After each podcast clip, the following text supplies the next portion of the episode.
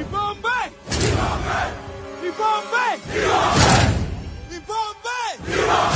Você está ouvindo Ibambe Radio.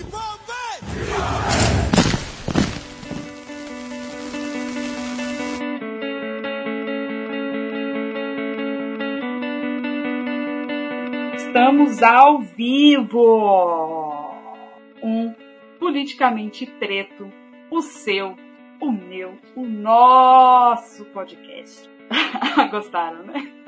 Mais um podcast onde a gente vai comentar os principais acontecimentos políticos do último período da política nacional, da política internacional. E hoje nós estamos com um convidado especialíssimo aqui na nossa, na nossa edição, que eu vou deixar pelo final. Não vou pedir para que ele apresente, porque eu tenho certeza que os nossos web espectadores saberão, porque ele tem uma bem maravilhosa. Por favor, Deus, se apresente, estava com saudades? Salve, salve, galerinha. É primeiro de outubro, Diário de um Brasileiro. Você não sabe como é aguentar o governo Bolsonaro, senhoras e senhores. Sejam muito bem-vindos aí o pessoal que vem chegando, galerinha. É, hoje a gente vai vir com aquela, com aquele teor que todo mundo gosta, destilando aquele, aquela opinião ácida sobre os assuntos que a gente já está cansado de aguentar, mas precisa temos, é o nosso dever cívico aqui, exercer essa cidadania importante do nosso ponto de vista, nossa opinião política. É isto.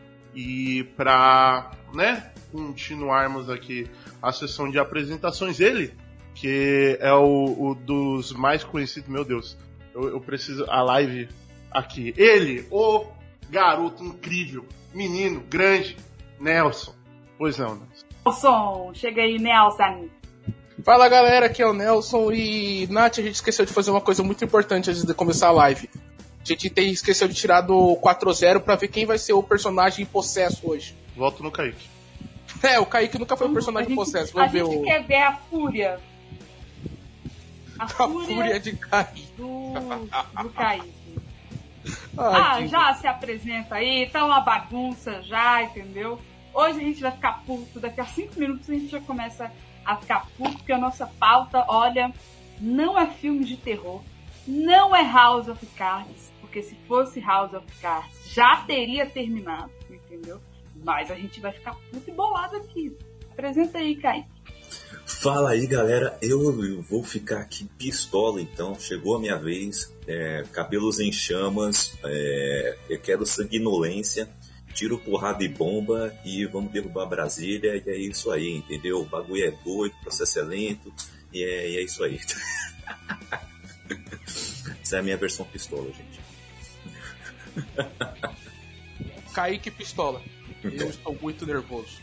É. É o seguinte. Então já Tremor. vamos soltar já o cachorro sem massagem nesse episódio aqui, do Politicamente Preto. E já vamos já pro, pra coisa mais bizarra que nós tivemos que aguentar, entendeu? Que foi o discurso do senhor Bolsonarinho. Quando Inventaram aí um, um novo conceito, né? Cristofobia. Pode destruir já. Vai sem massagem.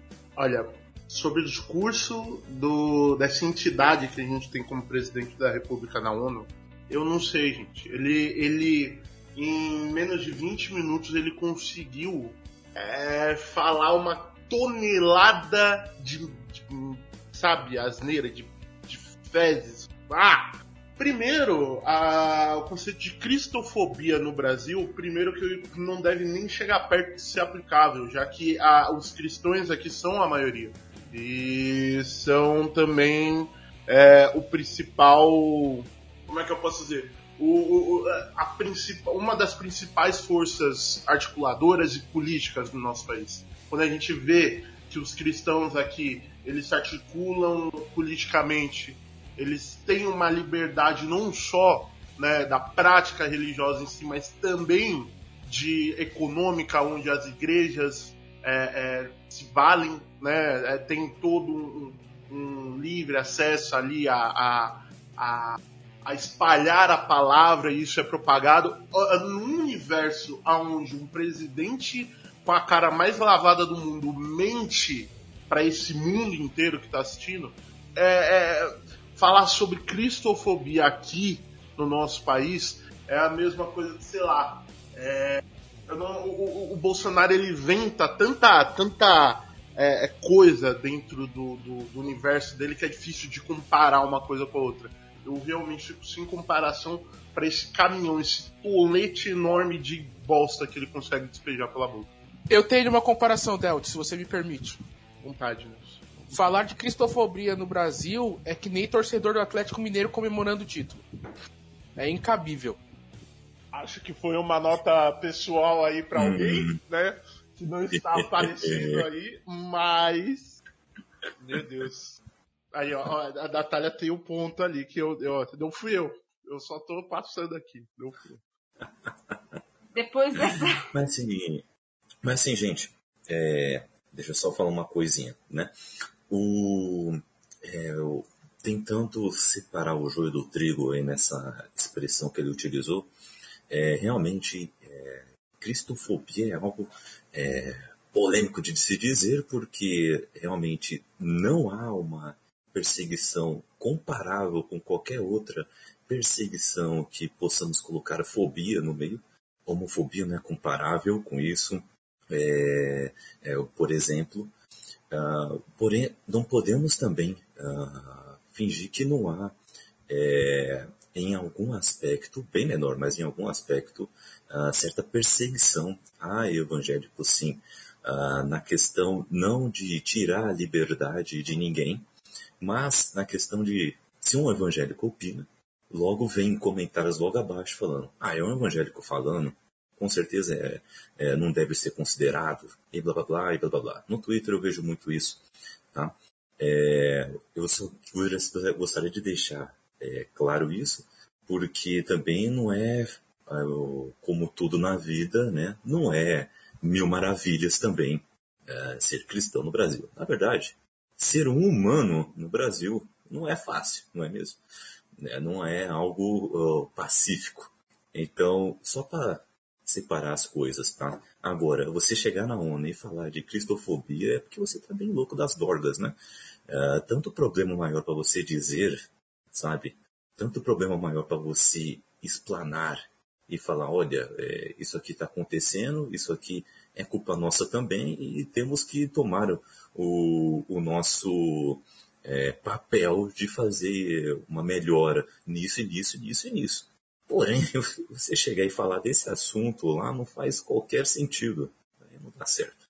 Então, deixa eu agradecer primeiramente a Curodan, Cristine Cabral e Daniela pelo follow. É, mas vamos lá, né? Primeiro que o menino Nelson, né? É, foi citado, né? Eu acho que eu tenho direito de resposta. Ih, rapaz.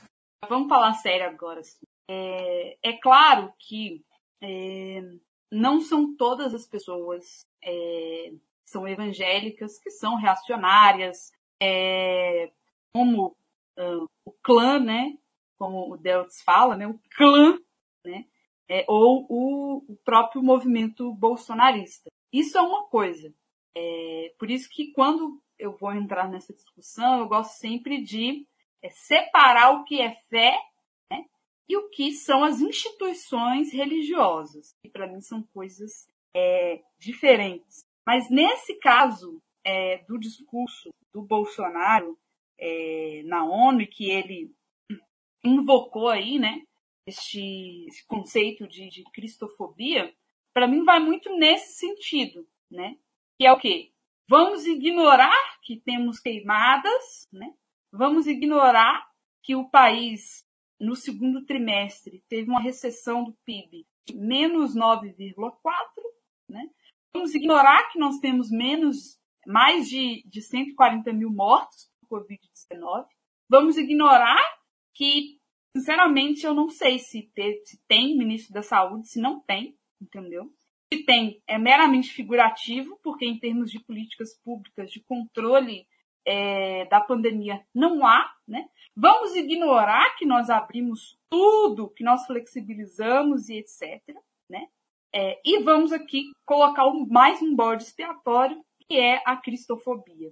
E aí vem muito no sentido de responder, foi tema de debate aqui, é, no antepenúltimo episódio do Politicamente Preto, que foi é, a tentativa né, é, do perdão de um bilhão de reais impostos para as igrejas evangélicas, que foi bastante repercutido. Como assim? Em uma semana você corta mais de um bilhão da educação, na outra você isenta as instituições, né, os mercadores da fé, tem todo esse, esse problema econômico, sanitário, social, né? E ele sabia também é, que, que teria algum tipo de, de discussão, de debate sobre é, o projeto criminoso né, de destruição ambiental e das poucas é, legislações ambientais que a gente tem no país, que seria tema de debate na ONU.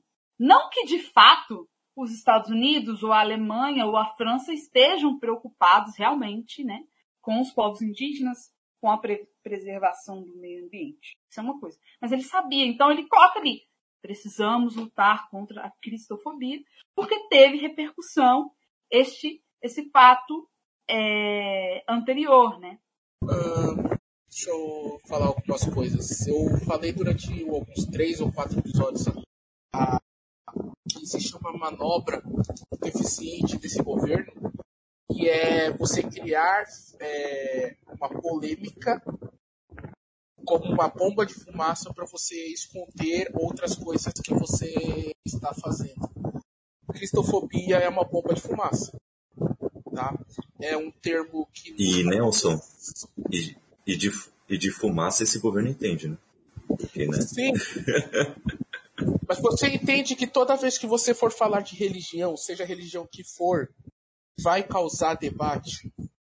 Se você for falar de cristianismo, se você for falar de judaísmo humano, se você for falar das religiões afro-brasileiras, é, sempre vai, vai ter uma discussão. As pessoas vão focar bastante nisso. Porque a gente está tratando de coisas que são muito caras para a gente, que a gente acredita ou não acredita, formam o que nós somos. Então é, é, a melhor bomba de fumaça que existe na Terra, é você falar de religião quando você quer fugir de um assunto. Fato 2.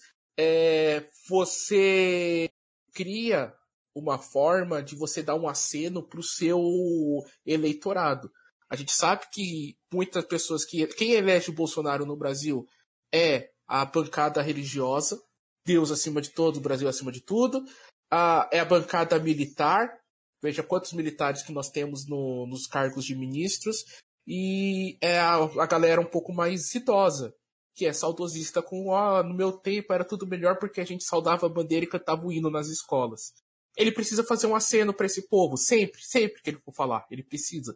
E vamos combater a cristofobia é uma bomba de fumaça e é um aceno para dois desse eleitorado dele, que são a galera mais antiga, que acreditava que, que tipo, você tem que rezar antes de entrar nas escolas, tem que ter crucifixo em repartições públicas e não sei o que, que é um ponto de vista, e você tem outra parcela, que é a própria parcela cristã.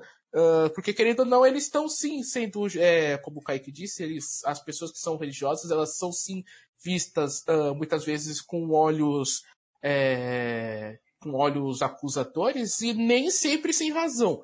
Mas algumas vezes não. Algumas vezes não é. é a posição deles é simplesmente uma posição religiosa e você não pode discordar muito porque é o que a pessoa acredita. Mas é uma bomba de fumaça, cara.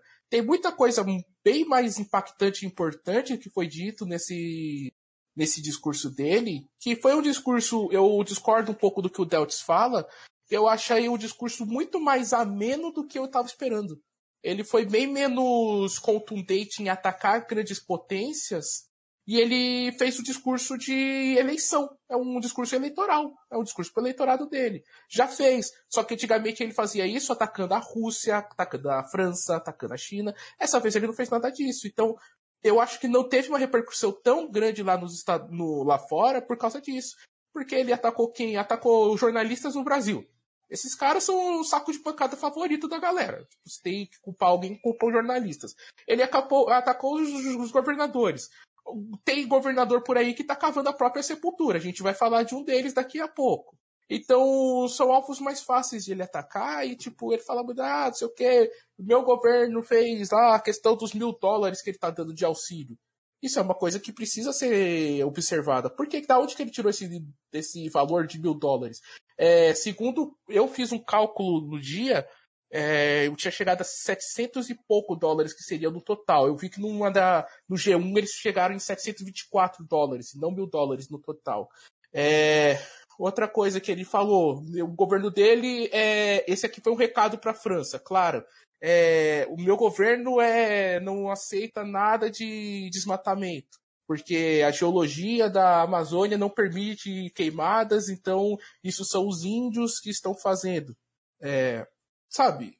São coisas mais impactantes, mais importantes para a nossa política aqui do que cristofobia. Sinceramente, cristofobia só serviu é um assunto que só vai servir para uma pessoa, que é o eleitorado cristão do Bolsonaro. De resto, a nossa vida vai andar e, tipo, dane-se o que, que ele falou. O termo dane-se. Ah, o que, que ele quis dizer realmente com cristofobia? Se é a pessoa ter fobia de Cristo, ou de pessoas que se vestem de Cristo, ou tipo, a pessoa não pode ver uma imagem de Cristo que ela sai correndo, que tá com medo, não importa o que, que é o significado dele, porque isso aqui é só para causar burburinho, só para causar, sabe, ah, eu vou trocar o meu nome do meu partido, vou mudar de partido e o meu número vai ser em homenagem a uma arma. É para causar barulho, e as pessoas vão ficar preocupadas com isso. E a gente perde o foco do da verdadeira merda que ele fez, as verdadeiras merdas que ele falou, as mentiras que ele fala e o brasileiro aceita. Sabe? Quem que aqui recebeu mil dólares, velho? Não, tem, não tem nem cabimento uma porra dessa. Eu tô aguardando a minha parcela de mil dólares para comprar o PlayStation 5 em breve, tá? É, por favor, gente, é, me notifiquem quando chegar essa grana, tá? Ainda sobre essa, essa questão da cristofobia, é, que, que, vai além para mim, assim, eu acho que é uma, uma resposta também ideológica governo, é, no sentido de que, querendo ou não, é, no último período, é, as pessoas questionam mais o machismo, questionam mais sim o racismo, questionam mais sim a LG, LGBTfobia. Há 10 anos atrás não era assim. Basta a gente, se a gente começar a contar da nossa experiência na escola, por exemplo, ela é uma. A da minha irmã hoje é outra existe sim um avanço, um questionamento muito maior, seja nas mídias tradicionais que precisam responder a esse questionamento, claro, sempre é, por dentro do sistema, né? É, e é claro que para o bolsonarismo, né, que o Bolsonaro é a principal figura, é, incomoda. Claro que isso incomoda, né? Então também eu vejo que é uma disputa também de, de de narrativa. A gente sabe que ele jogou a questão da cristofobia para tentar passar uma régua em tudo é, que está ocorrendo, né? Porque ele fala que a gente recebeu mil dólares, né, o, o senhor Jair, é só você ir lá no Google, existe uma coisa chamada conversor de moeda, em cinco cliques no máximo você já consegue converter um dólar para real, né? Uma coisa muito simples mas também vem no momento em que haverá uma redução do auxílio emergencial. Então ele quer mostrar para fora que não, olha só, aqui a gente a gente teve sim programas sociais para a população.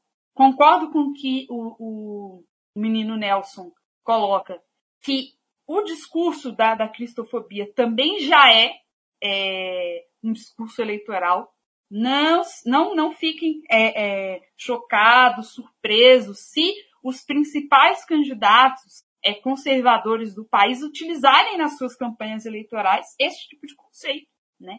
Que é para responder, para dar uma resposta para a sua base reacionária.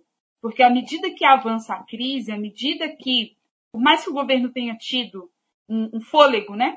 É, com auxílio emergencial em termos de popularidade, isso não vai durar muito, porque é muita gente que depende é, de 600 reais para sobreviver hoje no país. Então, o que, que ele está tentando fazer? Segurar a base mais sólida que ele tem na sociedade. Porque daqui até o fim do ano, mano, o bagulho vai ficar louco. Principalmente é, em festas de final do ano, né? Vocês lembram? A gente chegou a falar aqui do episódio da carne, né? Que no último Natal, virada de ano, é, um trabalhador, né, que espera, poxa, guarda, né, chega no final do ano, em uma ocasião do ano, ele quer fazer uma, uma coisa que ele não pode fazer tradicionalmente, esse ano também não vai acontecer. Ninguém está feliz de estar tá pagando o que está pagando por comida. Então, para mim, também vem nesse sentido. Esconder a base, um discurso eleitoral, né? E tentar apaziguar, né? É, esconder os problemas que, que a gente tem. E além disso, né, o... tem outras coisas aí também, né? Uh, além de traçar um plano zero de cooperação internacional, né? Ele ainda está falando ainda que é a mídia que está trazendo desinformação, entendeu? A culpa é da imprensa. E ainda disse mais, campanha Fique em Casa estava é, destruindo socialmente o país. Né? Ele falou isso aí. Falou que não, olha, esse tipo de campanha não dá certo e falar que tem que salvar a economia depois não dá certo, entendeu? E ainda continuou defendendo hidroxicloroquina né, como tratamento precoce uh, para o coronavírus, né? É, e assim, já saíram milhões de estudos já mostrando que é, não tem eficácia esse tipo de, de tratamento, né? Porém, infelizmente, uh, como vocês já bem disseram, esse discurso cola muito para o eleitorado brasileiro dele, né? Felizmente, eu conheço até gente que nem vai votar mais nele, mas continua acreditando nisso. Hidroxicloroquina, ah, tem que sair logo de casa, blá blá blá blá blá, blá entendeu? Então, infelizmente, ainda tem muitos pares de ouvidos ainda é, acreditando em todas essas baboseiras e esse discurso dele encontrou aí uh, pessoas que dispostas a continuar propagando essas coisas. É o que você está meio injuriado, você quer falar? Tá batendo aqui um sentimento de azia, de, de puxa. E assim, é bem concordo muito com o que vocês falaram de como foi um discurso é, não respondendo às questões que, a, que, tinham sido levantadas pela ONU, é, não respondeu nenhuma das perguntas, nenhuma das é, dos questionamentos sobre a, a, os nossos problemas ambientais, também não teve nenhum é, é, pacto para reafirmar, não teve nenhum compromisso que ele lançou. Ele também fez um discurso totalmente, né, é, em 2019 ele foi para cima e esse ano ele, a, a postura já mudou, ele está se definindo, ele está falando para o eleitorado que acredita nele, porque é, ele sabe que ele não vai sair disso. É, por um lado, isso é, é bom, né? É bom porque dá para ver que o mundo já não compra mais as mentiras dele. E aí ele tem que reforçar no lado que, entre aspas, ainda acredita nesse conto da, da, da carochinha. Por outro, a, o, o que mais me preocupa, né, o que mais me dá essa angústia, é, são, é, é, é como a gente ainda continua mesmo assim abaixando essa cabeça, falando, ah, olha, você viu o discurso do presidente, vi, e ponto, sabe? Isso me preocupa, isso me, dá, me causa uma, uma é, é, essa angústia, né? Porque todos os pontos aqui que a gente levantou são nítidos, são claros. É, eu acredito que ele vai ter muita dificuldade ainda é, é, para ser levado a sério né? em âmbito nacional né, e em âmbito principalmente internacional. É, cada vez mais o Brasil vai perder a sua relevância é, no mercado mundial e cada vez é, mais a gente vai ter essas altas, altas de produto, alta da inflação, é, é, sabe? E cada vez mais vai saindo do trilho o nosso país ao ponto que é, eu, eu, a minha real angústia é, beleza, quando a gente vai descarrilar? Quando esse, esse trem que já está saindo do trilho vai realmente não ter uma volta? Quando, quando a, a, a, o nosso Pantanal, a nossa Amazônia, ela pode aguentar ainda? O quanto, quanto, quantas vidas mais a gente vai ter que perder? Quanto, sabe?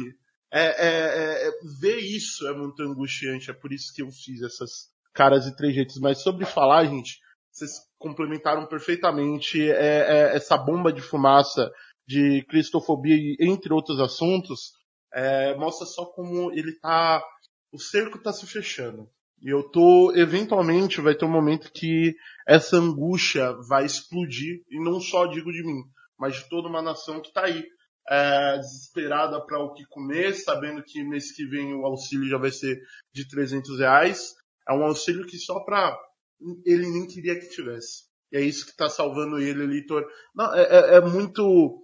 Realmente, o roteirista do Brasil, ele, ele tá de sacanagem há um bom tempo. Vamos lembrar, vamos lembrar, a primeira proposta deste governo era que o auxílio fosse de 200 reais. Era a proposta dele.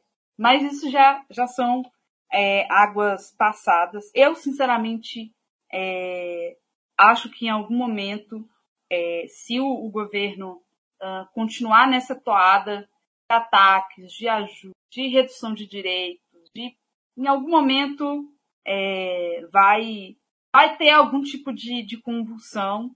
É, vou passar a palavra para o menino Nelson e depois a gente vai entrar numa outra discussão, né, que tem a ver também o reduto do clã, né?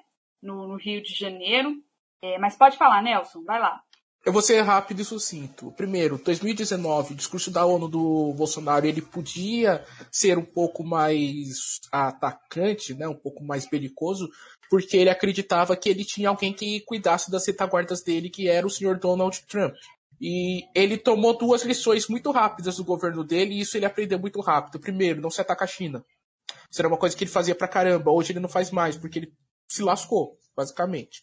Segunda coisa que ele aprendeu, Donald Trump não tá nem aí para ele. Donald Trump só vai ligar pros problemas do Donald Trump. O que não tá errado, ele é o presidente dos Estados Unidos, ele tem que cuidar do que é dele, certo? Então se o Donald Trump tiver que vender o Brasil aos cachorros para que ele saia por cima, ele já fez isso duas vezes, a gente sabe. É, então isso daí tipo, faz ele mudar um pouco a sua, a sua postura na ONU. E a segunda coisa que eu ia falar, eu confesso que. Ah, lembrei o que, que era. É, comparando os discursos do Bolsonaro, para você ver como ele abaixou a bola, o que não é uma coisa ruim necessariamente, mas como ele baixou a bola, é você comparar o discurso dele com os dos demais líderes que discursaram na ONU. Uh, os discursos do, do Trump, o discurso do presidente da China, o discurso do, do Putin, do Erdogan, são quatro discursos que são muito fortes e muito ofensivos contra outras nações. Sabe? O Erdogan, ele chegou ao cúmulo de, de dizer que fazer uma meia ameaça de invasão. Eu não lembro a qual país que foi, mas tipo, ele meio que quase fez uma declaração de guerra durante uma conferência da ONU. Então isso também faz com que a gente olhe pro discurso do Bolsonaro às vezes e fale, tipo, cara, ele realmente abaixou a bola. Porque o nível lá em cima, tipo, subiu muito. E a coisa tá tensa, velho. Eu falei há um tempo atrás que, tipo, a gente não pode prever o futuro de jeito nenhum do nosso planeta e é. E é isso, cara. O Kaique me lembrou aqui no texto que foi ele queria invadir a Síria. Então, tipo, mano, o que, que vai ser 2025 e 2026? Lamento, né? É... Mas, passando a bola, né? A bola tem que seguir rolando. É... Tivemos também é fatos regionais bastante significativos para a política nacional, né? É, inclusive envolvendo aliados do bolsonarismo, né? Não podemos nunca esquecer que o senhor atirar na cabecinha, né? O Itzel se elegeu aí quebrando a placa da Marielle, né? Fazendo aquele espetáculo de horrores e tudo mais. Surfou aí na, na, nas últimas eleições gerais na onda do Bolsonaro e sofreu aí um impeachment, né, minha gente? E também temos o senhor Marcelo Crivella, né, que está inelegível, ainda que, ainda que tenha escapado também de um processo de impeachment, porque ele tem os seus, os seus guardiões, né, lá no covil de bandidos, chama Câmara Municipal do Rio de Janeiro, né, o covil de milicianos. É isso mesmo, é miliciano, bandido, está dentro da política institucional. Se elegem coagindo, ameaçando, né? É, inclusive, não está na pauta, mas a, a deputada federal Talíria Petroni segue sofrendo ameaças de morte, né? É, e tivemos esse fato aí, né? É, que envolve setor, um setor da, da política que é também ligado é, ao bolsonarismo, ao conservadorismo. Discorram, meninos, sobre, sobre isso e ao final é, vou dar minha opinião sobre, sobre essa dobradinha que se fez em vários estados. Teve o Witzel é, e o Crivella, né? Se elegendo aqui, teve o Dória, né? O Bolso Dória. Nunca esquecerei o Bolso Dória. Nunca, gente. Ele pode, olha, é, são discursos assim que a, a, vão ficar para infâmia do nosso país e, e digo mais, a, ali é, eu acho que o, o, povo brasileiro ele demora mesmo a cair a ficha porque essa bola ela tá sendo cantada desde o Tropa de Elite, o Tropa de Elite 2 fala isso. O finalzinho, aquele discurso lá do Capitão Nascimento, fala sobre isso, fala sobre esse aparelhamento político das milícias, que já tomaram o Rio de Janeiro, e, e segundo Bolsonaro, querem ampliar. Querem cada vez mais braços, mais é, é, é, é ações né, é, é, militares. Então o senhor tem que dar tiro na cabecinha, tem que atirar para matar. Isso só é um discurso que está sendo e vai ser perpetuado. E, e a gente vê que é literalmente uma farinha do mesmo saco que a gente não aprende e acaba reelegendo. O, o povo brasileiro ele teme mais ao comunismo que é, é, é um fantasma infundado aqui é, no nosso país do que teme perder a vida. Isso já está sendo muito, muito do que provado. Né? Ah, não vamos eleger nenhum candidato de esquerda, porque são, é, é, vai implementar uma nova ditadura de esquerda aqui no nosso país. Esse discurso foi o que está é, é tá presente desde os anos 60, né, com a ditadura. É o que está é, é, em pauta, né, na, ah, não tínhamos escolha. Essa desculpa de não tínhamos escolha é o que nos deixou à mercê desse tipo de candidato em várias cidades, em vários governos de estado, e é o que está tornando cada vez mais difícil a nossa existência nesse país. Então, é, eu vejo com bons olhos né, a, o impeachment do Witzel, embora sabendo que ele foi impeachmentado por ter afrontado ali o governo federal, afrontado o Bolsonaro, e a, a, acho que principalmente o estado do Rio de Janeiro, ele tem que começar a aprender as lições. O brasileiro tem que começar a aprender essas lições, sabe? Me falaram, quando estávamos no começo ainda de, de toda essa crise, né? Me falaram assim, uh, Mil, o que, que você acha que está acontecendo? É muita canetada, entendeu? É muita canetada aí do coronavírus, entendeu? Ninguém realmente está comprando o teste, tal, superfaturando as coisas, você vai ver como é que é o negócio, entendeu? E aí eu falava, pô, tudo bem, é muita canetada, sim, mas os cuidados ainda têm que ser tomados e tudo mais, né? Porque esse argumento era falado assim, ah, olha, toma cloroquina e tá tudo bem, fica em casa e pronto, tá tudo certo. Era o que me falava, entendeu? Bom, é, uma das consequências está aí, né? Canetadas e tudo mais, olha aí o que aconteceu. Né? É, eu acho absurdo, me deixa muito é, indignado e como a galera tá nem aí para a saúde pública, né? Caga para a saúde pública e ainda por cima é, mete é, é, é, superfaturamento aí, pega os seus milhõeszinhos em cima uh, de verba para a saúde, sabe? Isso é, é o cúmulo da, de um ser corrupto, né? É, e assim, é, já chegaram a me falar assim também, meu, se tivesse pena de morte no Brasil, esse era um dos casos que eu, que eu apoiaria. É, é, em casos de corrupção em que isso infligisse outras milhares de vidas, né? E eu parava para pensar assim, caramba, tem aí um, um, certo raciocínio, né? Não, não, vamos negar, né? Se tem que ter ou não é outro papo, mas tá aí, né? Devia ser uma pena é, que fosse é, muito mais é, severa nesses casos, sabe? Eu acho que, sim, é, tendo pena de morte ou não, perpétua ou não, é, solitária ou não, tem que ser penas muito mais severas uh, nestes casos, em que está infringindo saúde uh, de pessoas, de milhares de pessoas, sabe? Não está só pegando uma, um, uns milhões que estão numa gaveta, sabe? Você está é, trazendo morte de milhões de pessoas. Isso é, isso é inaceitável, sabe? Vai falar aí, Nelson. Bem, primeiro é que o Teltz falou que o, que o povo do Rio de Janeiro tem que aprender. O povo do Rio de Janeiro e o povo de São Paulo são favas contadas. Esses não vão aprender nunca. tá? A gente vai morrer com os mesmos partidos dominando. Ah, teve um ano que o outro partido ganhou. Eu não tô falando nem de discurso político, de ser de direita e de esquerda, tô falando de, de partido mesmo.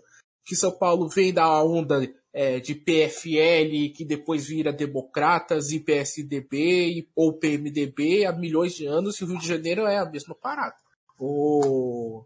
O Rio de Janeiro não vai aprender. O Rio de Janeiro não vai mudar. O Rio de Janeiro, o, cari, o povo carioca, por algum motivo, assim como o povo paulista, ele acha que tipo você mudando o nome da pessoa, embora o partido continue, você vai mudar completamente a gestão. E esses caras estão defendendo os mesmos interesses. Então, é, eu sou muito pessimista para uma mudança desses estados, São Paulo e Rio de Janeiro principalmente.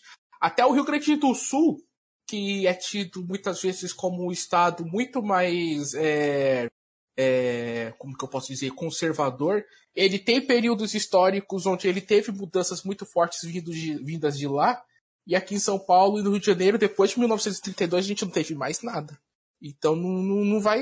Eu, desculpa, mas eu não consigo acreditar que vá haver uma mudança. Sabe? Olha os, os candidatos a prefeito de São Paulo desse ano.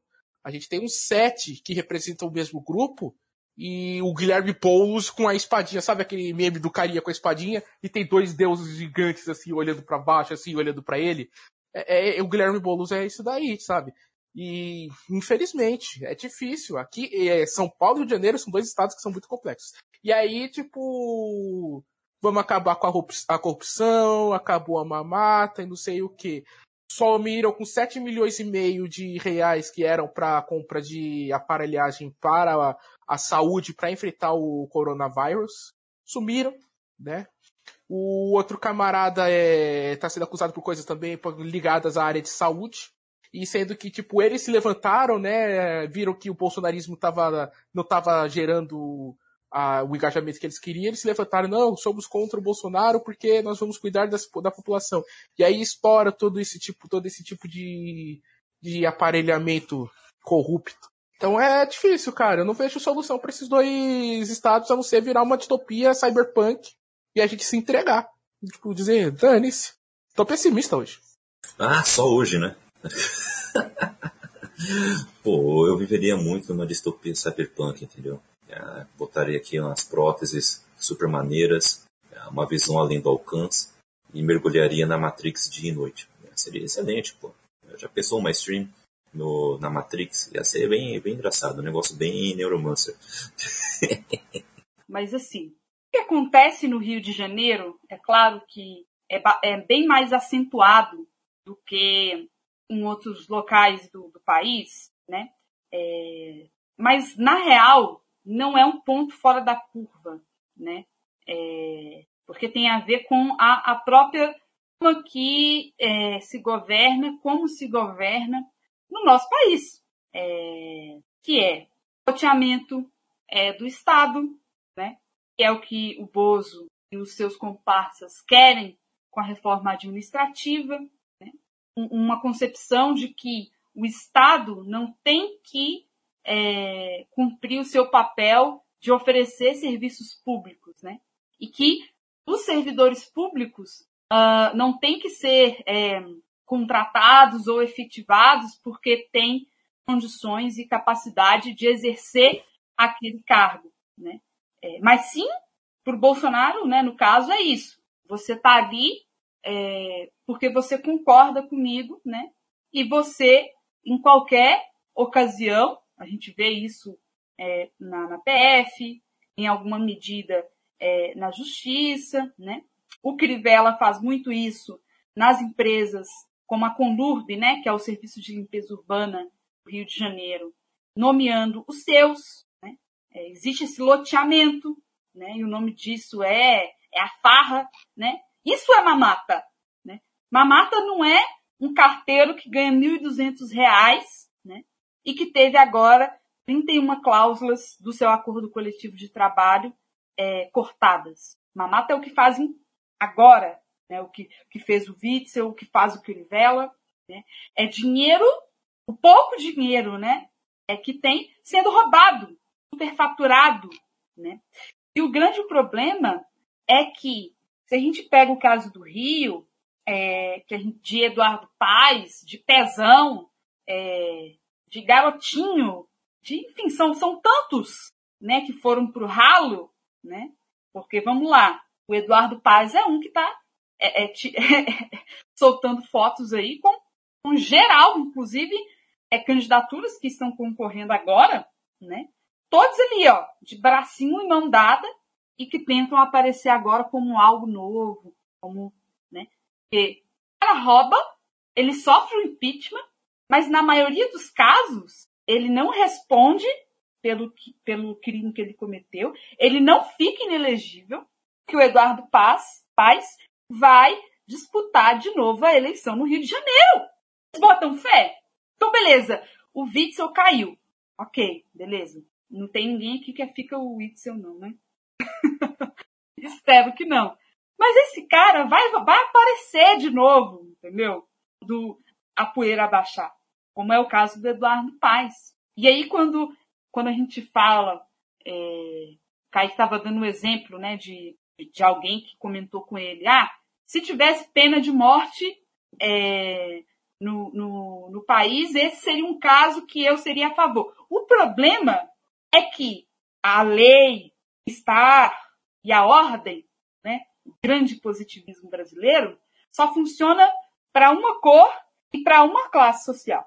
Ah, beleza. É, vamos aprovar pena de morte, enfim. Alguém tem dúvida de quem seria condenado? Eu não tenho dúvida, né? É, por mais que eu não concorde em nenhum, em nenhum dos casos, mas assim, vocês botam fé? Não, não, não dá. O Rafael Braga, que a gente precisa sempre lembrar, é, que ficou preso e quase morreu por conta de 0,0000 grama de maconha. Ficou quanto tempo preso? Né? E esses caras roubam, assaltam, matam. Porque isso, toda vez que tem um desvio, que tem um roubo, não é uma simples canetada. Isso é chegar no seu dia a dia, na sua ponta. Né? Quando a água do, do, do Guandu, né? da sua água, chegar turva é, é, na torneira. Não teve manutenção. Ah, por que, que não teve manutenção? Porque não tem pessoal. Ou porque teve um corte, ou porque tem sucateamento, porque tem isso e aquilo. Isso chega no, no chão, né? Do, do nosso dia a dia. Então é, é, é bastante é, complicado, mas o caso do Rio é, é o ápice, né?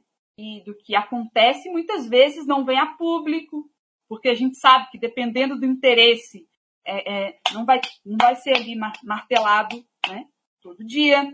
Por exemplo, não se fala mais no Queiroz. Não fala mais no Queiroz. Por que, que não se fala mais no Queiroz? Porque neste momento, por mais que tenha diferença de condução política, que é só a gente voltar um pouquinho é, alguns meses atrás, não é que as elites, a Globo, fulano, ciclano, tem diferença do ponto de vista econômico, que tem que acabar com o que restou das leis trabalhistas, que tem que passar reforma administrativa, que tem que cortar da educação. Eles não têm divergência nisso. Eles têm divergências na maneira que cada um governa, porque dependendo da merda que sai da boca de algum, algum é, governante, isso pode gerar uma reação aqui embaixo, né? Em nós, nos meros mortais, que é isso que eles não querem. Mas enquanto está passando a boiada, não tem problema, entendeu? Se fosse o caso, o senhor Bruno Covas, por exemplo, nem candidato ele tinha que ser nessa eleição. Ô, ah, Nath. É, desvio que teve na Secretaria de Transportes em São Paulo. Mas não se fala disso. Por que, que não se fala disso? Porque ele está cumprindo o papel dele. Então, assim, eu vou ficando puta e vou concluir de verdade para o Nelson falar é, sobre a questão: ah, o Rio de Janeiro não tem salvação. É porque a gente está é, é, diante de uma, de uma, uma situação é, é muito difícil, entendeu? Esses caras têm uma máquina na mão. Tem tudo na mão contra a gente. Então, é isso, é trabalho de formiguinha, entendeu? A gente não tem de outro jeito. É, é, é tudo contra a gente, entendeu? É, então, não é tão, eu não vejo que é tão simples assim a gente transferir a culpa nas pessoas que votaram em tal lugar ou que votaram em fulano ou ciclano. A questão é, que debate eleitoral é esse E pegar o principal meio de comunicação hoje para você conhecer um, um, candidato é os programas de TV, em, em grande é, maioria. Extremamente eficiente para você decidir se é ou se não é, se é muito difícil, entendeu? Porque é demagogia, é sujeira, é uma série de coisas. Eu vou concluir mesmo, mas eu queria falar mais uma coisinha que tem a ver também é, com financiamento privado de campanha. Porque é uma manobra, tá, gente? Manobra. Não é que não tem financiamento privado nessa eleição, não. Porque do que, que adianta o Itaú, enquanto pessoa jurídica, não poder doar é, formalmente para um candidato? A Justiça Eleitoral permite por exemplo, o dono do Itaú, enquanto pessoa física, possa doar para um candidato. Para mim, tá na mesma. É a mesma merda. Entendeu?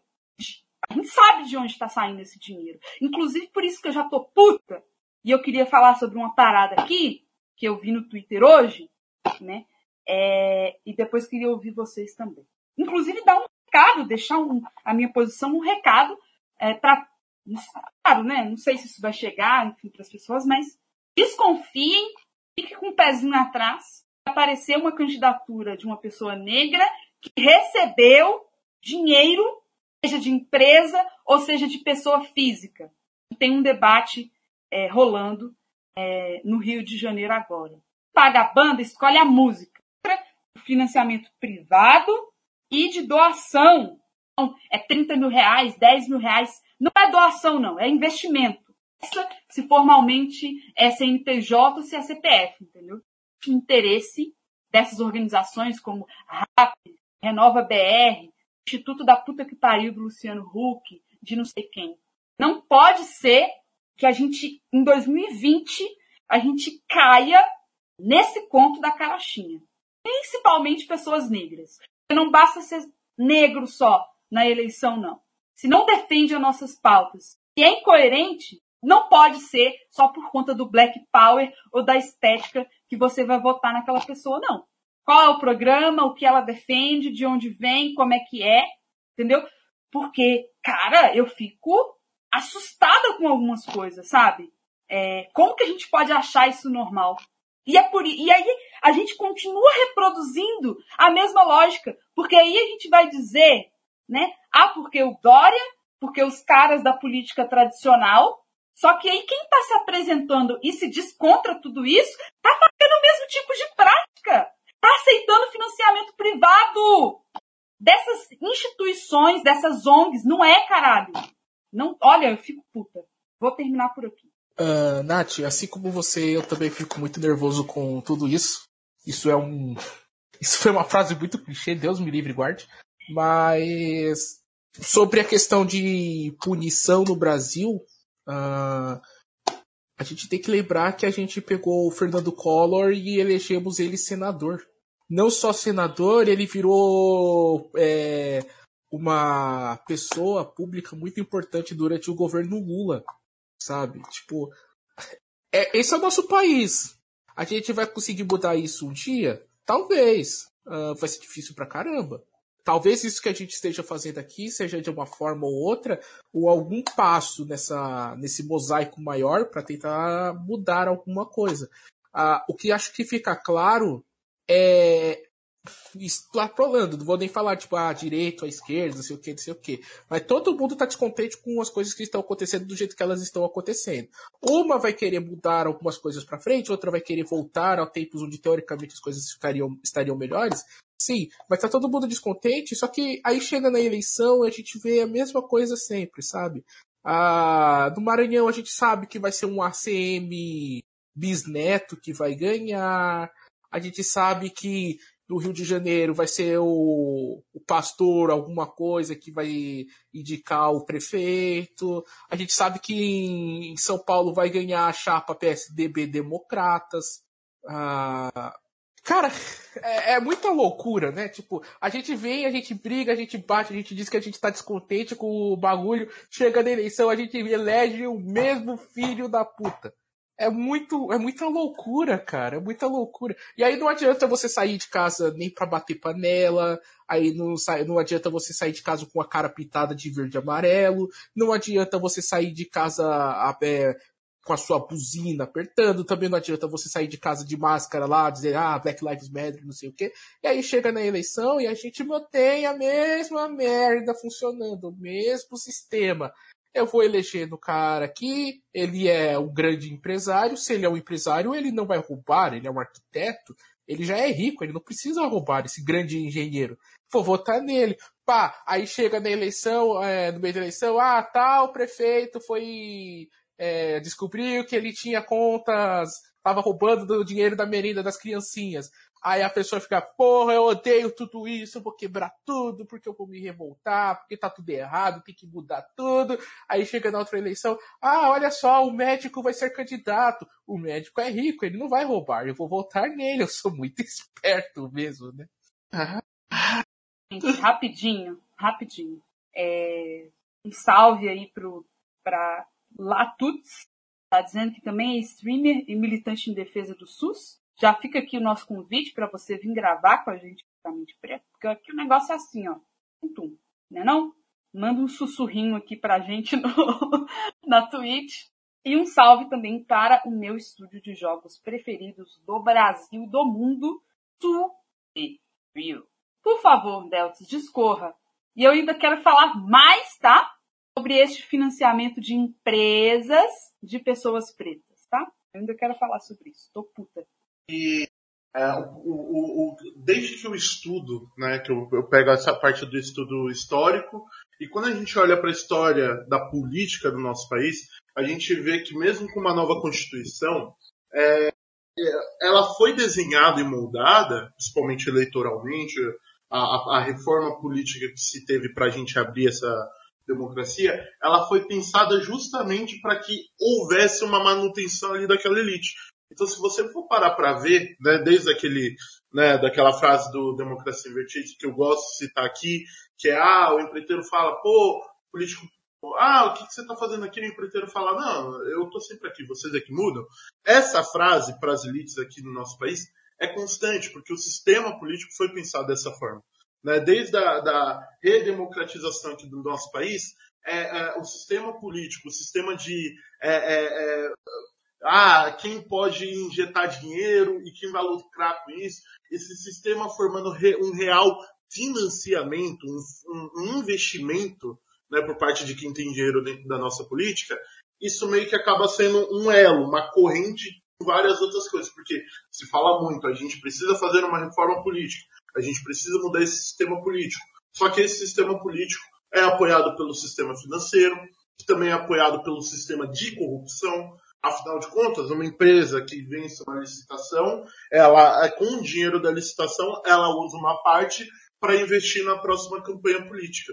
Então não importa o candidato que seja, vai ser um candidato que vai ter representando ali uma das empresas máximo que pode acontecer dentro do cenário atual é uma empresa se desencilhar da outra. É ter uma Globo e uma Record. É ter uma, uma Odebrecht da vida e um grupo, sei lá, a OES. Né? Enfim, você tem no máximo uma briga de, de empresas ali, uma briga privada, mas no fundo, no fundo, a manutenção é sempre para é, é, fazer com que essa elite mantenha ali. Então é isso que o Nelson falou. É, aqui no, em São Paulo, né, é, é, com certeza a, o Boulos representa um pouco dessa ruptura. No Rio a gente tem o Freixo.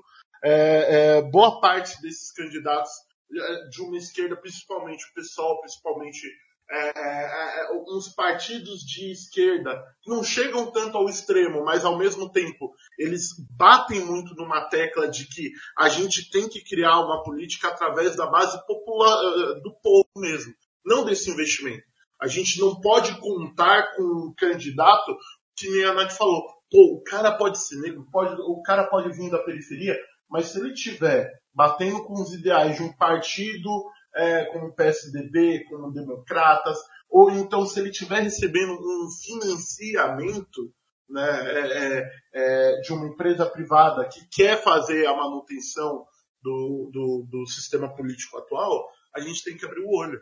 Né? Não é, não, não, não, o Fernando Holliday não é o primeiro cara negro ali que bate numa pauta que é para a gente mudar. E outra, o nosso sistema político, a última coisa que eu vou citar aqui, que também é uma das notícias que a gente trouxe para expandir né, dentro do, da nossa pauta, que é justamente é, esses acordos políticos, eles servem para manter os políticos que estão aí. aí né? É, não é à toa que o senhor Rodrigo Maia, o presidente do Senado e o, o, o procurador-geral da República, o, o Aras, eles mantêm ali aquela. É, é, é eles se auto-apoiam.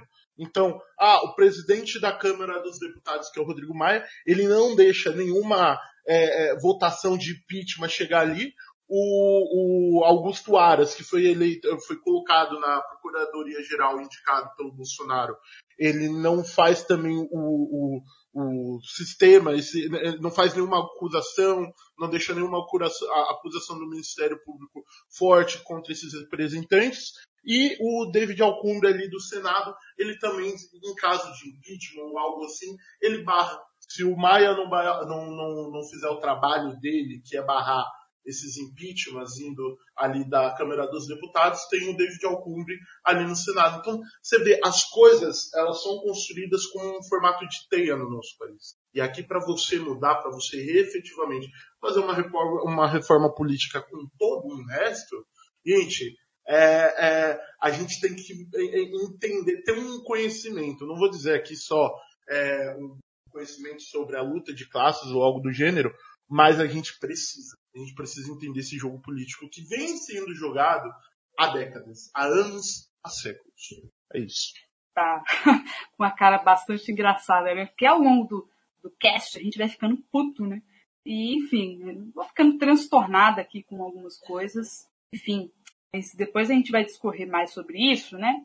É, lembrando, galera, que está nos ouvindo é, e nos vendo, que você pode acessar todos os episódios do Politicamente Preto do site ibambe, com Y e I, ibambecorp.com.br. Inclusive, a nossa última edição foi com a Ponte Jornalismo.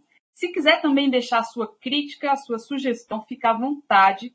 Lembrando que tem algo muito importante. Se você quiser contribuir com o nosso conteúdo, muito bem. Aí o Kaique, como sempre, ligeiro, ligeiro para os covardes, vocês botam fé.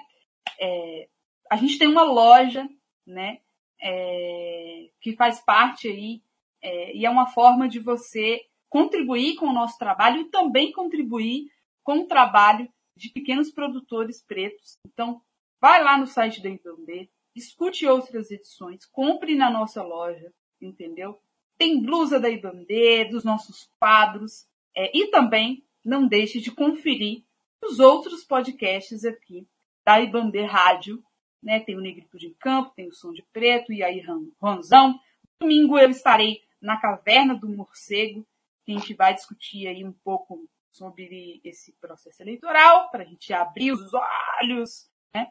E tem muita coisa, gente. Tem coisa demais, simplificando a informação, muita coisa é, para vocês ouvirem e também assistirem, né? Mas, por favor, contribua com o nosso projeto, conheça a nossa loja e também acesse a nossa vaquinha virtual que vai ajudar a gente é, a se manter aí no ar.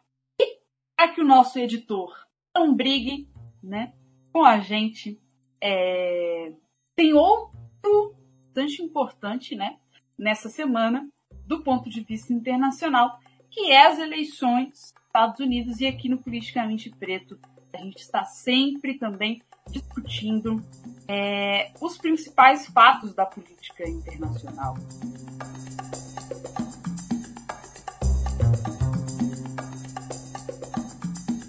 Ele grande exemplo do nosso presidente, não paga impostos, é isso mesmo? Alguém conseguiu acompanhar o debate? É o primeiro debate, né, que tivemos o Joe Biden, que puta que pariu, né? Ou a eleiçãozinha que consegue ser pior que a nossa. O sistema político dos Estados Unidos consegue ser pior que o nosso. Meu, Eu acho que o, o Nelson até enalteceu isso em edições anteriores, né? Pô, são dois velho branco é, ricos é, na eleição de novo, sabe? Aí que porcaria, né? Duas faces da mesma moeda, né? Aí, São dois velhos brancos, ricos e corruptos. Para completar. Né? Aí lascou de vez. Cara, eu, eu vou falar um pouco, porque essa é a área que eu gosto mais, que é a política internacional. Eu me empolgo. É, então vou começar logo, que daí eu já descarrego, e aí vocês depois terminam assim, eu não fico tão culpado de fazer o podcast ficar gigante. Cara, eu não consegui assistir o, o debate, mas teve uma um meme que rolou que eu achei muito engraçado, que foi o, o cara que foi fazer a. O cara tava fazendo lá, seguindo a campanha pelo Instagram, né? Aí ele foi fazer uma enquete para ver o que, que o pessoal dele preferia, que presidente ele preferia. Se ele preferia o Donald Trump, e aí ele foi ia colocar Joe Biden, não sei que bug mental que ele colocou, que ele colocou Joe Burrow. Joe Burrow é o quarterback do Cincinnati Bengals de futebol americano, calouro, tá começando esse ano. 66% das pessoas elegeram o Joe Burrow presidente dos Estados Unidos. Mano, é muito maravilhoso, porque, tipo, isso prova que, cara, qualquer coisa melhor que o Trump a galera vai abraçar, só que o Biden não é tão melhor que o Trump. Então, tipo, fica. ah, cara, é muito maravilhoso os Estados Unidos, eu adoro. E aí, é. E a gente teve toda a questão, para vocês que vocês vão lembrar que teve uma treta no ano passado do Trump, porque ele teria oferecido um quarto na Casa Branca pro presidente da da Croácia, se eu não estiver errado, se ele investigasse o filho do Joe Biden que estava metido em algumas, algumas empresas bizarras lá na Croácia e tal. E, e você vê que, tipo, é o tipo de assunto que você não tem como você defender, sabe? Tipo, você vai defender o Trump. Não, o Trump queria a eleição, mas, porra, ele tava, tipo, trocando um apoio político em, em voga de o cara ajudar ele na eleição que viria. Aí você vai defender o Joe Biden e falar, não, o Joe Biden foi vítima de conluio governamental, mas o filho dele está metido em, com empresas bizarras da Croácia. Então fica, tipo, não tem para onde você olhar, sabe? Isso é muito engraçado porque o, a gente sabe que a eleição americana existe muito uma questão lá de a campanha ser vote e não vote em tal candidato. Eles, porque lá o voto não é obrigatório. Então acontece muito que o jovem é. Eu vou ser babaquinha. Mas o jovem americano é preguiçoso e ele não quer sair de casa para votar. Então fica tipo, a gente sempre vê quando vai ter eleição o Mark Ruffalo, a Scarlett Johansson, o Chris Evans, grandes atores de Hollywood fazendo propaganda tipo, pessoal, sai de casa pelo amor de Deus e votem, não importa o que vocês vão votar, mas votem para saber que o que vocês elegeram tá certo. E aí fica nessa e vai acontecer isso de novo, cara, porque tipo, não tem que votar lá fora. É, basicamente. A eleição é bipolarizada lá, você pode ser um candidato a é, por fora, um candidato sem partido, isso é aceitável. Nunca que um, um candidato de fora vai ganhar, sabe? E aí você fica preso. E aí quando chega aqui no Brasil, essa, esse discurso é, é mais engraçado ainda, porque Ó, tá vendo como Donald Trump é um imprestável? Olha só o que, que ele falou de um lado. Aí do outro lado, ó, tá vendo Joe Biden, esse corrupto maldito? Ele representa a esquerda e não sei o quê. E tipo, é um debate burro, mas é, é, é o. Eu tô falando isso há muito tempo, sabe? O presidente da Croácia é um ator de comédia que ele foi, ele era o grande nome de uma sitcom que era falada em russo dentro da Croácia, então ele se elegeu com base nos russos dentro do, não é da Croácia, é da Ucrânia, desculpa gente, é, é da Ucrânia, mas ele foi eleito com base na comunidade russa dentro da, da Ucrânia. É, o, é como se o Tiririca fosse nosso presidente, cara. Isso é, é, é muito louco, velho. O planeta que a gente tá vivendo é muito maluco. E, meu, é uma coisa também, né? É, não sei se vocês já assistiram Mr. Robot. Já assistiram? É, essa série é muito boa. Eu estou reassistindo agora, né? Porque a, a Raquel ela não viu tudo e aí eu quero ver a nova temporada. Aí eu falei, então vamos reassistir tudo junto, que a gente assiste a, a última temporada juntos, né? Beleza. Aí eu revi uma cena. Tem um, tem um tiozinho branco lá também, que é americano, que tá querendo dominar tudo, né? Beleza. E aí ele tem uma fala numa cena que é assim: é, que perguntam para ele, mas por que toda essa ambição, né? Aí ele fala assim, é porque desde quando eu comecei no mundo dos negócios, é, né? Imagina um cara assim, né, com um cachimbo na mão. É, eu olhava para as pessoas na sala de reuniões e pensava, tem alguém mais poderoso do que eu nessa sala? E aí ele via que tinha. Então ele falou, eu não tenho que ser mais poderoso que essa pessoa, é, essa é a minha meta. E assim é indo, sabe? E aí o que está acontecendo hoje nos Estados Unidos é isso. São dois caras que são praticamente a mesma pessoa, de alas diferentes, de, de uma mesma ideologia praticamente, praticamente. E eles querem apenas disputar quem é mais poderoso ali, quem é poderoso mais nos Estados Unidos. E é isso, pronto, fechou, sabe? E enquanto isso, estamos vendo o tamanho, né, sendo investigado por aí, até por baixo dos planos um pouco, o tamanho da influência da Rússia também nas eleições dos Estados Unidos, né? Questões de dados e tudo mais, né? É uma bagunça. É assim, os Estados Unidos está vendo agora o que eles fizeram na América Latina também, né? De influenciar também na política, né?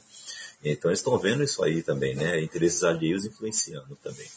Então é bom a gente ficar de olho, porque em 2022 talvez a gente veja algumas influências externas também agindo por aqui.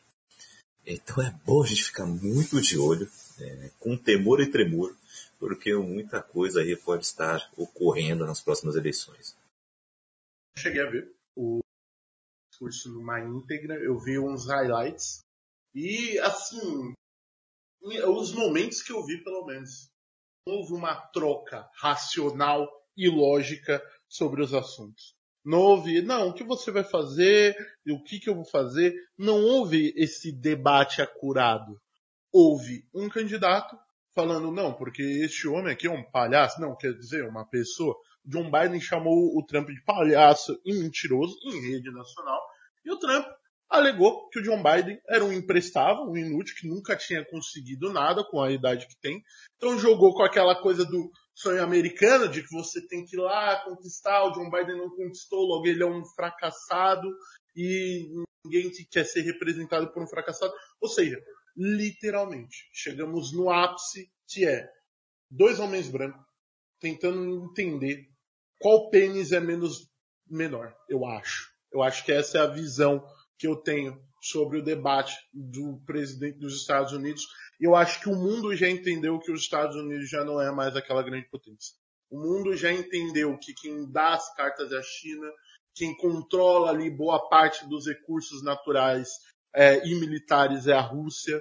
Os Estados Unidos está mais tentando, tá, tá no slackline ali na corda bamba, tá se equilibrando para não cair ou para o tombo não ser o, o, o, tão grande. E assim, é, tanto que os discursos, quando o Trump foi eleito, o discurso era vamos ter a soberania. Hoje o discurso já mudou. Ele já, você vê que ele já está tentando minimizar os danos que ele está tendo com essa guerra comercial que ele, ele traçou com a China, né? Porque ele viu que diretamente ele não ganharia uma guerra é, comercial, por assim dizer. Então ele está tentando é, arranjar, arrastar influência, Bolsonaro eleito, e, e, e, no meio desse bolo todo, que é muito Mr. Robot, inclusive tem momentos que é, é isso que o Kaique falou, a trama né, da, da, da, da de poder e que Mr. Robot tem essa coisa também dos Estados Unidos, da China, dessa disputa que se tem ali de poder, é muito, é muito louco que muitas vezes, assim também como foi em séries políticas como House of Cards, você perde ali um pouco o, o você se perde no, no, que é real e no que é um roteiro, no que está acontecendo agora e, no, e porque assim é, fica muito claro e nítido como é, é todo mundo para para ver o que os Estados Unidos vai fazer, mas todo mundo já entendeu que é pouco irrelevante. Né? É, é, por exemplo, é, é aquilo que o, o, Nelson também falou, né? que, olha, independente de quem vai vencer, vai meio que continuar a mesma coisa. São dois velhos brancos disputando um poder que está na mão deles e não importa. Olha, o movimento Black Lives Matter eventualmente vai perder uma força porque não está sendo, não está tendo uma representação política direta do, do, governo federal lá nos Estados Unidos, e eu não digo perder força diretamente, Não, vai acontecer a mesma coisa que aconteceu antes, é, em outros movimentos políticos, que é as pessoas vão deixando de ligar. A, a, a, nossa comunidade, obviamente, não vai perder essa, não vai deixar essa força, mas vai passar o ano eleitoral, vai passar a, a visibilidade e é principalmente se o Trump for eleito, o corpo negro ainda vai continuar sendo a carne mais barata do mercado. Isso dificilmente vai mudar com a representatividade política que a gente tem, não só nos Estados Unidos, mas no mundo. A gente precisa. Olha, ai, socorro. É isso. Uh, só, eu queria falar só uma coisa antes da Nath falar, porque eu sei que ela vai falar palavras fortes. E eu quero. Eu vou levantar a bola para você, tá, Nath? É tipo vôlei. Vou levantar aqui e você corta, tá? Ah, haviam nove indicados pré-candidatos pelo Partido Democrata ah, durante as prévias, tá? Nós tínhamos candidatos homens negros, a gente tinha uma mulher é, com descendência muçulmana homossexual, é, e a gente tinha um candidato que, se eu não me engano, ele era, ele, era, ele era homem, ele era branco, mas ele também era homossexual. Então, não é que não tinha escolha dentro do Partido Democrata de você tentar trazer uma voz diferente e aqui, tipo, sendo realista, você tentar capitanear em cima de uma causa. Porque a gente sabe que isso acontece também. As pessoas compram uma causa, ah, vou defender essa causa para que eu ganhe uma. É, que eu seja melhor visto pela sociedade. Isso acontece. Isso é normal, entre aspas. Mas se eles, com tudo isso, resolveram escolher o candidato, um, mais velho, dois, branco, três, heterossexual, quarto, rico. Um candidato que à presidência né, dos Estados Unidos que eu vi, que eu via com uma boa perspectiva era o Bernie Sanders. Mas o Bernie Sanders, é, ele, ele não está muito afim de romper com, com esse sistema bipartidarista, né? Ou construir, né? É, outra é, outra organização política, né, que é, estivesse conectada com o que hoje a juventude estadunidense é, quer, e com Black Lives Matter e etc. É, tanto é que, a, olha só que, que, que coisa, né? É, no bastião aí da, da extrema-direita, é, grande parte da juventude vê o socialismo como os olhos. É, sem entrar aqui no mérito é, do que a gente está uh, falando exatamente, né? Porque eu acho que quando a gente debate esquerda e socialismo, não existe, tá? É, é, é uma concepção só. Mas isso é outro, outro, outro papo. Então ele não foi, ele não levou adiante, né?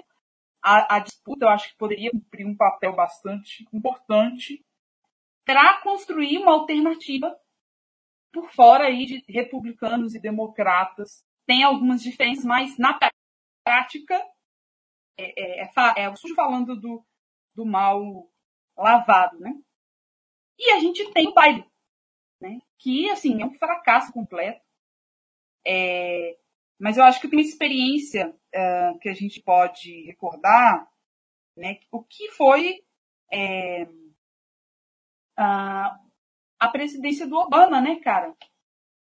Porque eu, Natália Granato, é, vejo que a representatividade ela tem limite no que tange a política. É muito importante é, que a gente tenha é, candidaturas negras, etc. No caso dos Estados Unidos, nós tivemos, por exemplo, é, Alcásio Cortez, é, uma mulher latina, é, por exemplo, é, a gente tem uma, uma, uma mulher LGBT que é presidente, que é prefeita de, de Bogotá. É importante, mas tem um limite.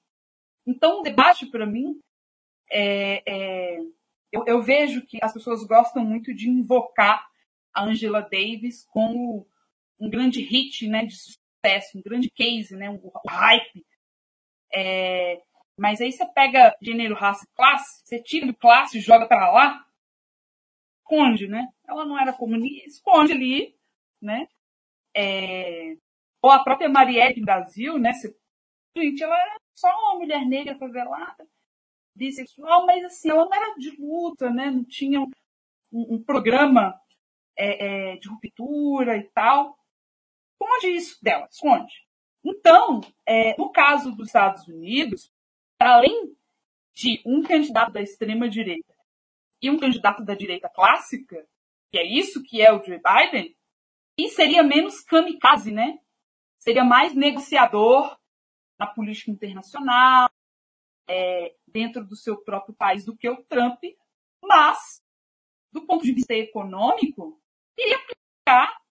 Eu, eu não tenho ilusões nenhuma que o Biden, por exemplo, vai resolver o problema do desemprego, ou que ele não vai continuar é, tacando bomba em outros países, interferindo na política de outros países, etc. Então, quando a gente vai tratar é, desse debate, por isso que eu fiquei um pouco puta na pauta anterior, né, sobre financiamento privado de campanha, é, é bastante importante levar em consideração isso. Porque eu não quero ver, sinceramente, eu não quero é, alimentar a mesma roda, eu quero quebrar a roda. Beleza, vamos tirar o branco ali, branco rico, e colocar o preto rico. Ok, vamos ter unidade na luta contra o racismo, podemos ter unidade na luta contra a repressão policial, em maior ou menor medida, mas, no fim, quando, por exemplo, vou trazer um exemplo aqui, é, mais, tentar mais próximo, assim, é, se a gente tem é, o presidente de uma empresa ou cargos de chefia, enfim, é, pessoas negras, imigrantes, mulheres, enfim, nesses cargos, né? Ou em cargos de poder. Né? Aqui no caso de uma empresa, né? se tiver, por exemplo, uma greve, uma pessoa preta estiver fazendo essa greve, porque, sei lá, está com salário atrasado, ou porque tem uma diferença salarial, é, exercendo o mesmo cargo de uma pessoa branca. Será que essa pessoa preta que está aqui, que é a dona da empresa, ou enfim, no caso da política, um presidente, como já tivemos outros exemplos, que a gente vai ter essa unidade? Porque é muito tranquilo né, você ser feminista na Globo, você ser feminista é, sendo um jornalista. Mara, beleza, tranquilo. Ou ver a Vera Magalhães, que é uma mulher, né, uma jornalista importante, discordo de praticamente tudo que ela fala e tal, mas ela tem que falar. Ela tem que ter liberdade para exercer a profissão dela. Não concordo com o projeto político e com as opiniões dela. E algumas outras aí se indicam feministas. Mas até onde é que vai esse feminismo? Então, né, eu não acho que é meramente é, isso, assim, senão a gente acaba caindo na representatividade pela representatividade. Né? A representatividade, para mim, Natália, pobre, negra, lésbica e tal, é, ela é muito importante, mas tem que ser até o fim. São debates que estão entrelaçados. Gênero, raça, classe. Eu vou concluir por aqui. É, deixar os meninos aí fazerem as suas considerações finais, né? É, e você aí, querido ouvinte, não se esqueça, a gente está no ar uma vez por semana, trazendo os principais acontecimentos políticos do Brasil e do mundo. E você também pode colaborar com a gente comprando na Ibambe Store. Bom, galera, isso é, é, é, a situação nunca deixa de nos preocupar, porém, uh, fique de olho nas notícias, se, é, cheque as fontes, é, não saia compartilhando qualquer baboseira, é, cheque em outros sites, leia uh, não só a manchete do que alguém falou, leia também todo o pronunciamento. Dê uma olhada em todo o discurso, vê o, analise o contexto, é, para ver realmente qual é a ideia é, desta frase. Tá? Porque, eu falo isso porque, sim, tem muita baboseira sendo dita por aí, mas às vezes não é no sentido que você está imaginando. Então, dê uma olhada nisso e tudo mais. Uh, aqui a gente comentou, por exemplo, o discurso do Bolsonaro analisando tudo que ele disse, né, o, todo o contexto das coisas, uh, e teve muita mentira dita ali, muita mentira, por exemplo. Tá? Porém, não é só sobre esse assunto. Então, fique aí antenado, É, e semanalmente estaremos aqui também analisando as notícias com vocês. Bom, eu estou aí no Twitter e no Instagram, da arroba CKZKaique. É, os livros que eu e a Raquel escrevemos de ficção científica e suspense policial, uh, com muito debate social, está uh, aí disponível para você na IBAB Corp também. Então vá lá, ibabcorp.com.br store. Tipos físicos digitais estão lá disponíveis para vocês. E também cheguem aí nas nossas redes sociais que a gente também faz esses conteúdos chegarem até vocês. E eu estou produzindo conteúdo lá no bookstimebrasil.com.br com os podcasts, com lives na Twitch também, com esse mesmo nome, Bookstime Brasil. Então vem que estamos fazendo também gameplays, estamos gravando nossos podcasts ao vivo. Está sendo um ambiente muito gostoso, com um conteúdo variado, tá? Tá virando um portal mesmo, então está sendo muito legal. Então, chegue mais. E é isso, gente. Até a próxima semana. Bom, gente, é, também queria agradecer a todos os ouvintes, dizer que Aqui hoje a gente deu uma diversificada em quem foi essa pessoa um pouco mais nervosa, exacerbada. Todo mundo soltou os cachorros com todo, toda a razão aqui imbuída. E queria agradecer né, é, o pessoal, dizer sim, acompanhe a gente, acompanhe os outros pro, é, conteúdos produzidos aí pela IBAMB. É, em vários formatos e dizer que você pode ouvir e ver o Delts aí falando, discursando, mandando uma zima improvisada aí na live que eu faço, inclusive de quinta a segunda, no, no, no, no canalzinho roxo ali na Twitch, com o nome de Delts BR, e também minhas redes sociais aí, como Delts Underline Rodrigo no Instagram e arroba Delts4 aí no Twitter, mandando aí sempre a letra e criticando o que precisa ser criticado com muito humor e muita, muito questionamento controverso. É isso. Mais uma vez agradeço pelo espaço, pessoal. Satisfações de estar entre vocês. É... Eu tenho meu sitezinho, Taberna do Manco, a gente faz gameplays também, segunda a sexta, ou fazemos reacts. O Deltz andou por lá também dia desses, Eu adorei a sua presença. Mano, muito bom. É, acompanhe a gente lá se você tiver um tempinho. A gente tá gravando de segunda a sexta. Nós temos um podcast. Essa semana a gente vai voltar. A gente parou de fazer podcasts mais sérios por causa dos tempos sombrios que a gente estava vivendo. Mas essa semana vai sair um podcast muito interessante. Eu recomendo para vocês é, escutarem. A gente vai falar sobre os casos dos uigures, que é um povo que está sendo massacrado na China, é, presos em campos de concentração para passar por espécies de lavagem cerebral e virarem chineses normais. A gente vai abordar esse assunto. Então eu acho que é relevante passar fazer esse merchan específico desse episódio aqui para as pessoas entenderem que o mundo é realmente muito feio e horroroso, mas tem o Delts para nos alegrar.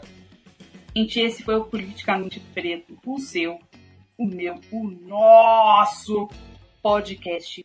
Voltamos na próxima semana, mas para você não ficar com saudade, por favor, acompanhe o menino Nelson, né? O menino Delts e o CKZ Kaique, nosso convidado especial. Mas você também pode acompanhar os outros podcasts da IBAND. O Estudo Negro, Negrito em Campo, Som de Preto, Simplificando a Informação. E aí, Ranzão, Caderna do Morcego, Conversa Fluida. Enfim, uma variedade imensa para você ouvir.